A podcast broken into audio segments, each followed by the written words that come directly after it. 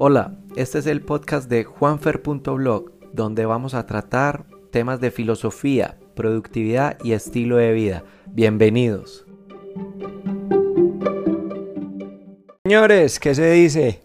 Qué bueno estar aquí otra vez en otro capítulo. Hoy con un tema bien bacano, bien interesante. Vamos a hablar de la musiquita que uno puede utilizar para trabajar o para estudiar.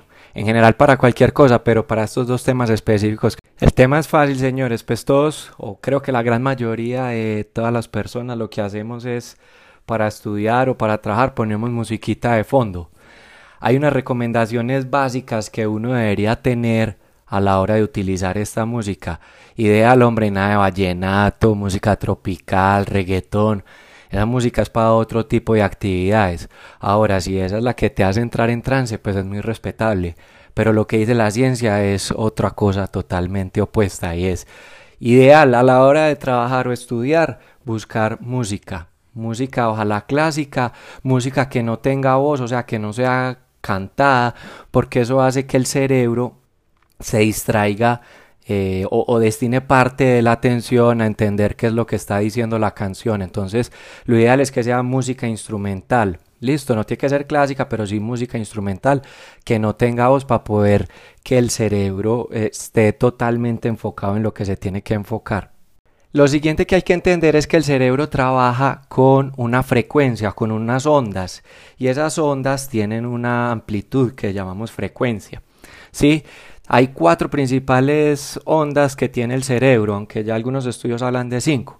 Pero estas cuatro principales son las ondas beta, alfa, teta y delta. Listo.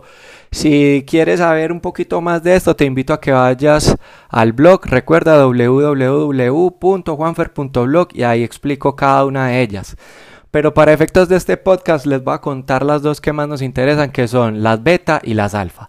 Las ondas beta son las que el cerebro eh, em, empieza a trabajar en esa frecuencia cuando está ante actividades mentales exigentes. Es decir, cuando estamos en un trabajo importante, cuando estamos estudiando, cuando necesitamos resolver problemas lógicos, entonces el cerebro comienza a vibrar, en digámoslo entre comillas, a esa frecuencia. ¿Qué es importante? Que esas ondas beta hay que buscar entonces música que estimule la producción de esas ondas. En YouTube hay muchas listas de reproducción eh, para uno poder entrar en ese estado.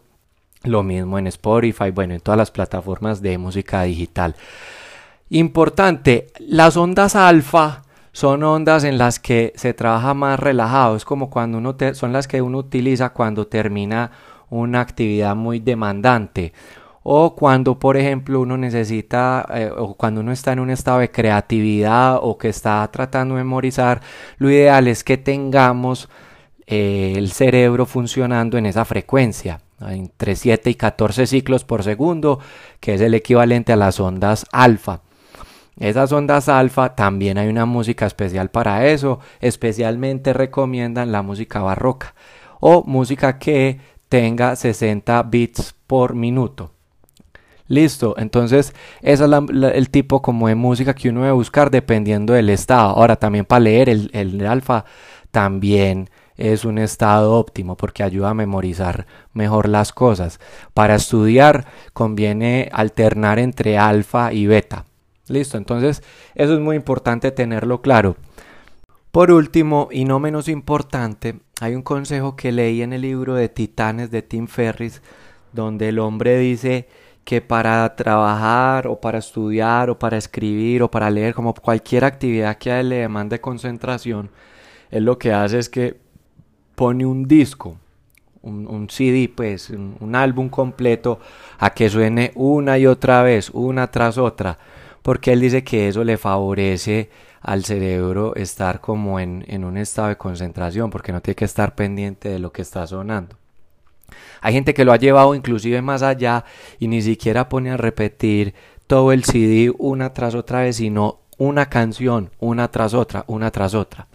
Yo la verdad lo he intentado y me ha funcionado, pero llega un momento en que como que me saturo y tengo que parar.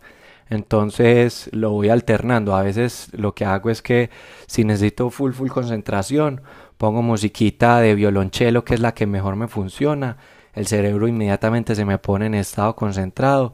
Y si la necesito full, pongo a repetir la canción. Cuando me saturo, dejo ya que corra toda la playlist de violonchelo en Spotify, que también de nuevo en el blog eh, podrás encontrar la recomendación que tengo de esta, de esta lista. No es más, la invitación es a que cada uno busque, encuentre cuál es la mejor música que se le adapte y que le ayuda a optimizar sus recursos cerebrales, a entrar en el estado adecuado y empezar a ensayar y a utilizar esta herramienta que es muy poderosa para aumentar la productividad. No siendo más, me despido, muchas gracias a todos y hasta la próxima, chao.